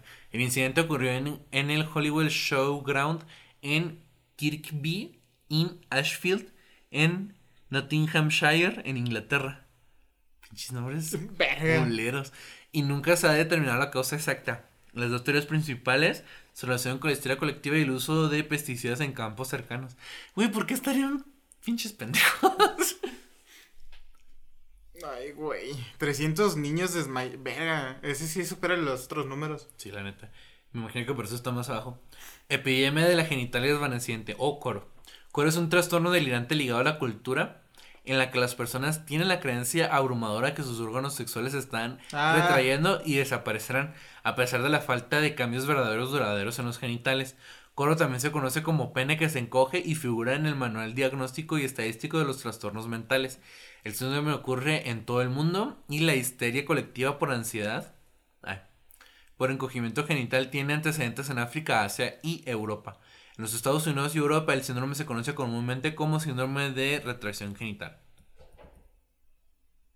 Nos van a saltar a la verga. Condición se puede la condición se puede diagnosticar a través de la evaluación psicológica junto con un examen físico para descartar trastornos genuinos de los genitales que podrían estar causando una verdadera retracción. La palabra se tomó prestada del malayo y significa la cabeza de una tortuga o tortuga refiriéndose a cómo se ve cuando se retraen la cabeza de sus caparazones. Que sea más, los casos más graves se han dado nombres. Sí, lo, normal, ¿no?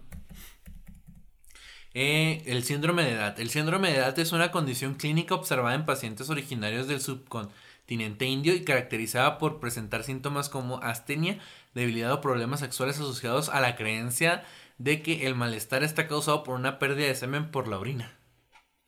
Ok. ¿Qué? pues eso. orinamos semen. Orinamos semen. Joder. y con eso cerramos nivel 6. Y aparentemente se me faltaron unos rayos.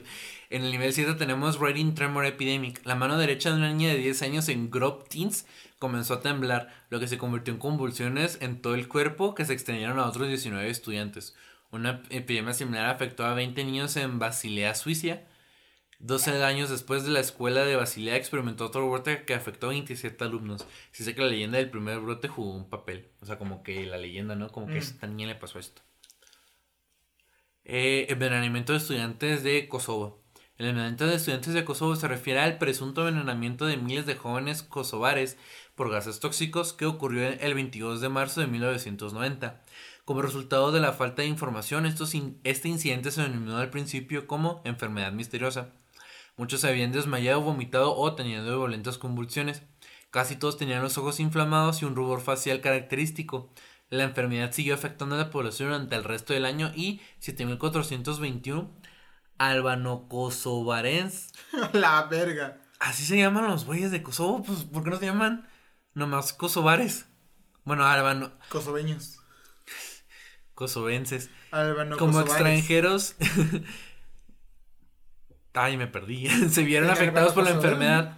Desde entonces, expertos nucleares, tanto albaneses como extranjeros, han llevado a cabo investigaciones y se han enfrentado, persistente, enfrentado persistentemente con la imposibilidad de revelar una conclusión común. Serbios y algunos investigadores extranjeros concluyen una historia colectiva. Está bien cagado, porque te imaginas tú estar en ese papel, de que de repente te lleguen 300 personas que presentan síntomas, les haces un examen y todos están completamente no, 7421. La verga. o sea, ¿te imaginas, te imaginas estar en ese papel de, ¿qué respondes?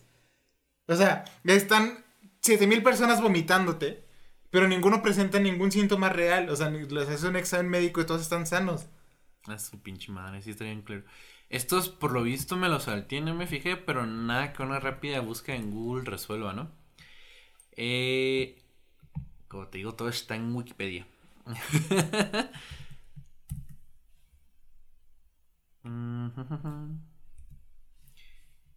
Vamos a ver. Malasia 2019. A la verga. Aquí está. Ketere, Malasia 2019. En agosto de 2019 la BBC reportó que niñas, o sea, de, estudiantes más bien, niñas estudiantes en el Ketere National, National Secondary School, no, la Escuela Secundaria Nacional de Ketere en Kelatán, empezaron a gritar Oh, no mames, empezaron a gritar con algunas diciendo que habían visto la cara de la maldad pura. A la verga. Maldad. maldad a la vista. El profesor Simon Wesley. Uh, Wesley. Un, un expresidente de. El colegio de psiquiatras Royal. Es que no me acuerdo qué significa la palabra Royal, pero de, un colegio de, de psicología. Eh, sugirió que era una especie de forma de como que comportamiento colectivo. Ni siquiera este era comportamiento colectivo. Robert Bartholomew, un sociólogo, sociólogo médico, sugirió que era. Oh, no mames. Era por el estricto. Este, la estricta implementación de la ley islámica en la escuela. La escuela respondió a esto. La escuela respondió a esto cortando árboles alrededor de la escuela creyendo que tenían espíritus sobrenaturales. la respuesta del... No mames. Es como que yo también... Eran espíritus. Aquí nadie vio nada. Circulen. Circulen en una cancha de fútbol. Es una cancha de fútbol. Y luego, este. es que me imagino en la escuela de, sus alumnos presentan que han visto una cara, la cara de, la maldad. creemos que es por. creemos que, es por esto. Mm, me parece bien. Corten los árboles. Me parece bien. Me parece correcto. Gran solución, señor. Epidemia de, de retorsiones en Luisiana, 1939. En 1939, una epidemia de piernas que se retorcían. Inició en la escuela secundaria de Bellevue. Y Luisiana, Bellevue, me imagino que así se pronuncia. Bellevue. Ah.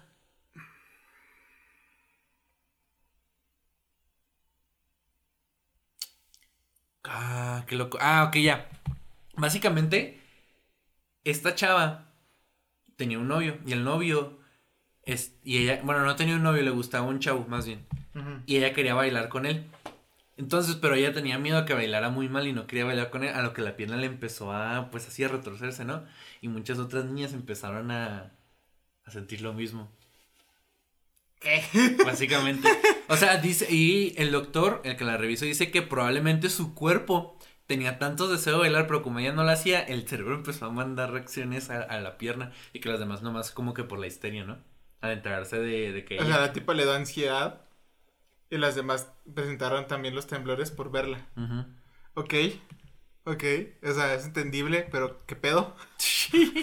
pero básicamente fue eso.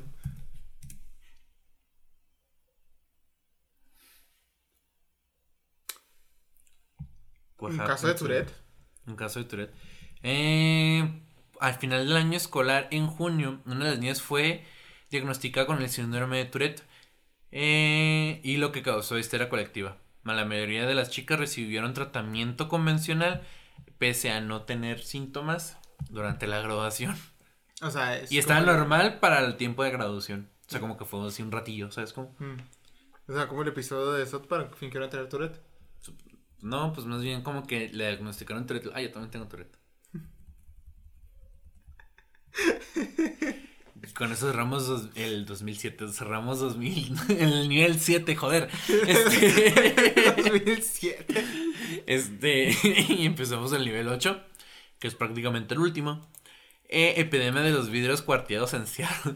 La epidemia de picaduras de parabrisas de Seattle es un fenómeno que afectó a Bellingham, Bellingham, perdón, Seattle y otras comunidades del estado de Washington en abril de 1954.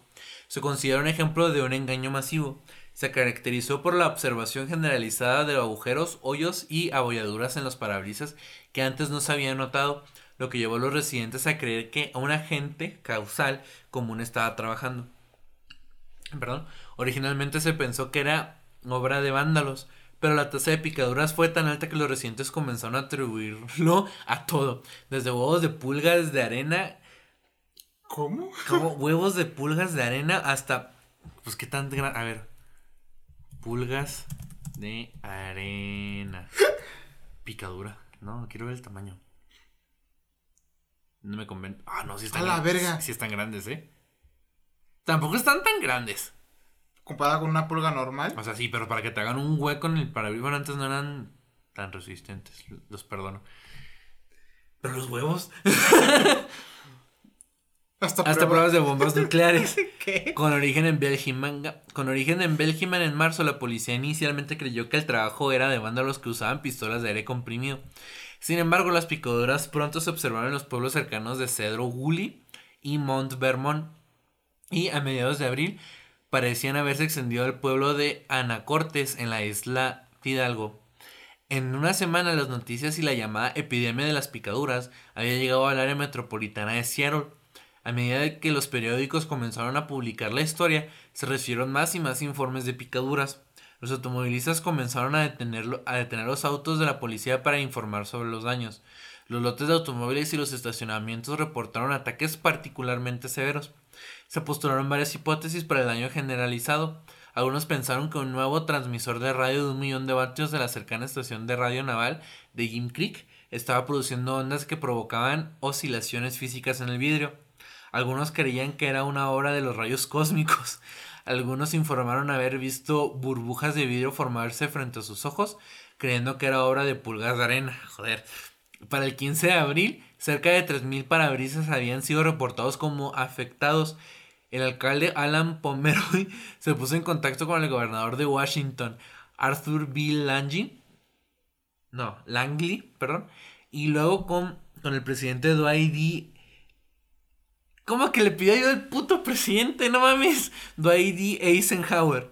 Para pedir. Eisenhower, sí. Eisenhower, para pedir ayuda. Finalmente, el sargento Max Allison del Laboratorio Criminalístico de la Policía de Seattle declaró que los informes de los PITS consistían en 5% de ma- matonismo y 95% de histeria pública. No mames. Para el 17 de abril, las picadoras se detuvieron repentinamente.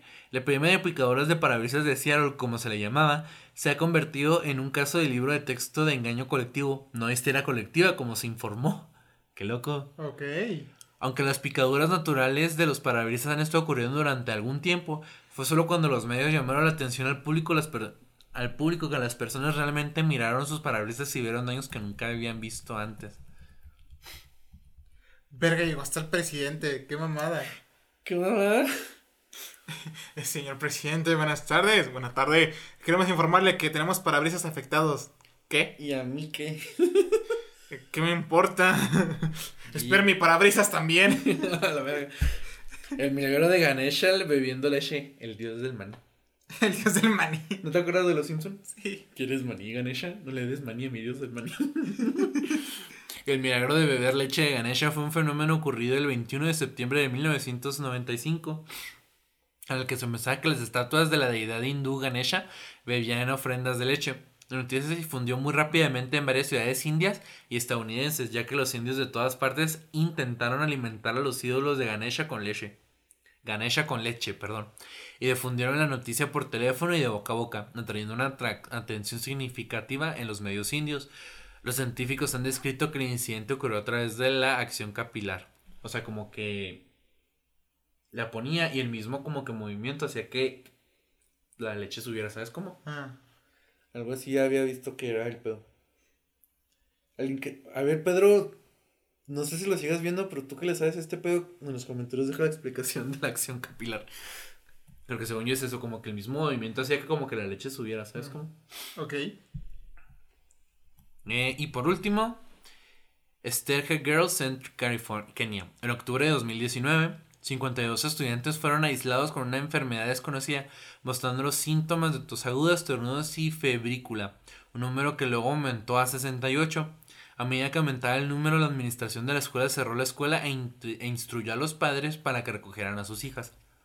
Las muestras recolectadas de los estudiantes afectados mostraron solo dos casos de rinovirus, un virus que es la causa predominante del resfriado común.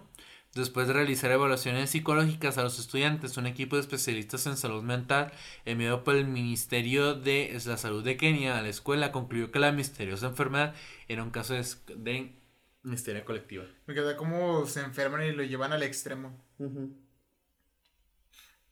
Todos agudos, no se le hacen nada. Yo todos los miércoles.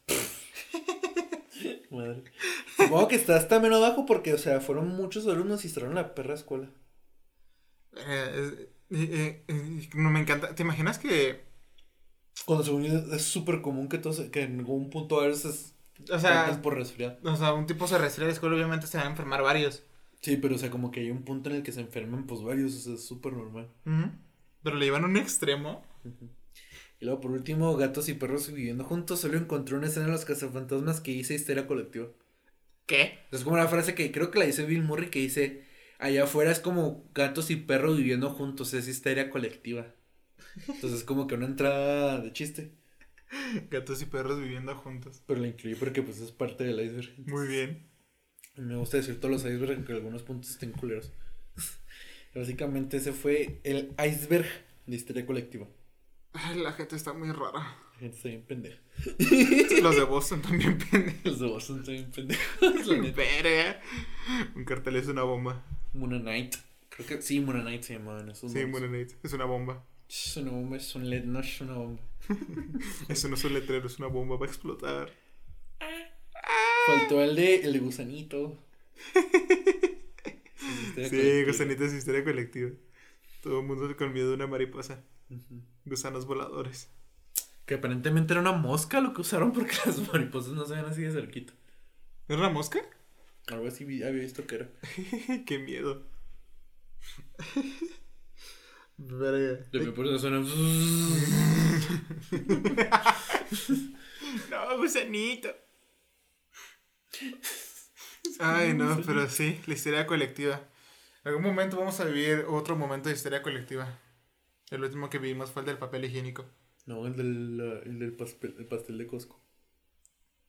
Yo no vi eso. Era una noticia en Juárez que una señora que era el último pastel de Costco y luego una señora vio que se lo, que se lo estaba llevando y fue, fue atrás allá al estacionamiento y le quería quitar el pastel. ¿Por? Porque era el último. ¡Qué mamada! Está bien rico el pastel de Costco, déjame decirte. no sé, nunca he comido un pastel de Costco. Luego te traigo. Mira, soy cholo. soy cholo. Soy cholo. soy de barrio. de barrio. ah, eh, y pues eso es todo, amigos. Conclusión. Ah, pues ya dijimos. Que sí, conclusión, la, la, la, gente está pendeja, malos de Boston. Pobrecitos. Es que sí estuvo bien pendejo. Pero sí, eh, tengan calma, amigo. No, no, no se dejen influir en, las histerias. A veces sí, o sea, no es su culpa en cierta forma porque en sí es un tratado psicológico. Porque al fin y al cabo la, la, histeria está ahí cuando, pues, cuando ves un comportamiento en masa de algo que afecte o, o cualquier cosa que de, de genere una, una, energía en masa, obviamente te sientes atraído hacia ella o empiezas a presentar los mismos síntomas. Como cuando, como las ofertas, que realmente no, no tienen ni dinero, no quieres comprar nada, pero ahí estás emocionado de que lleguen las ofertas. O sea, ahí estás. Sí, voy a entrar, voy a agarrar algo. No tengo dinero, pero voy a ver cómo es le hago. El martes de frutos y verduras. Exacto. pero no, tómenselo todo con calma. Y pues ese ha sido el episodio. todo con medida. Ese ha sido el, el episodio 25. Evite el acceso. Ese fue el episodio. Te hace falta ver más box. Te hace falta ver más box. Este, este fue el episodio 25. Este, síganos en todos pinches lados, en todos lados estamos como los amigos eh, Tontos Podcast. Nos pueden buscar en todos lados así. Los capítulos se estrenan a las 9 de la noche hora de México normalmente en el canal de Twitch de Viri. Viri Z8. Nos pueden escuchar en... Pero para el martes, perdón. Pero para el martes ya están en pues en todos lados. eh, están en YouTube la versión de video. Este video fue editado por Laila. Muchas gracias. Gracias por Muchas gracias. Y pues en Spotify nos pueden encontrar para escucharnos así normalito. También nos pueden escuchar en Breaker, Google Podcast, Podcast, Radio Public y pues como dije en Spotify, que, esta era otra cosa, pero es la copia de, de la RSS. este, estamos en Instagram, en, twi en TikTok, en Facebook, en Twitter, para que nos sigan ahí, donde, donde van a ver cuando se estrenen las cosas nuevas. Y por último, les queremos recordar que solo pueden discutir la receta secreta con Don Cangrejo. Vaya amigos. Vaya, vais.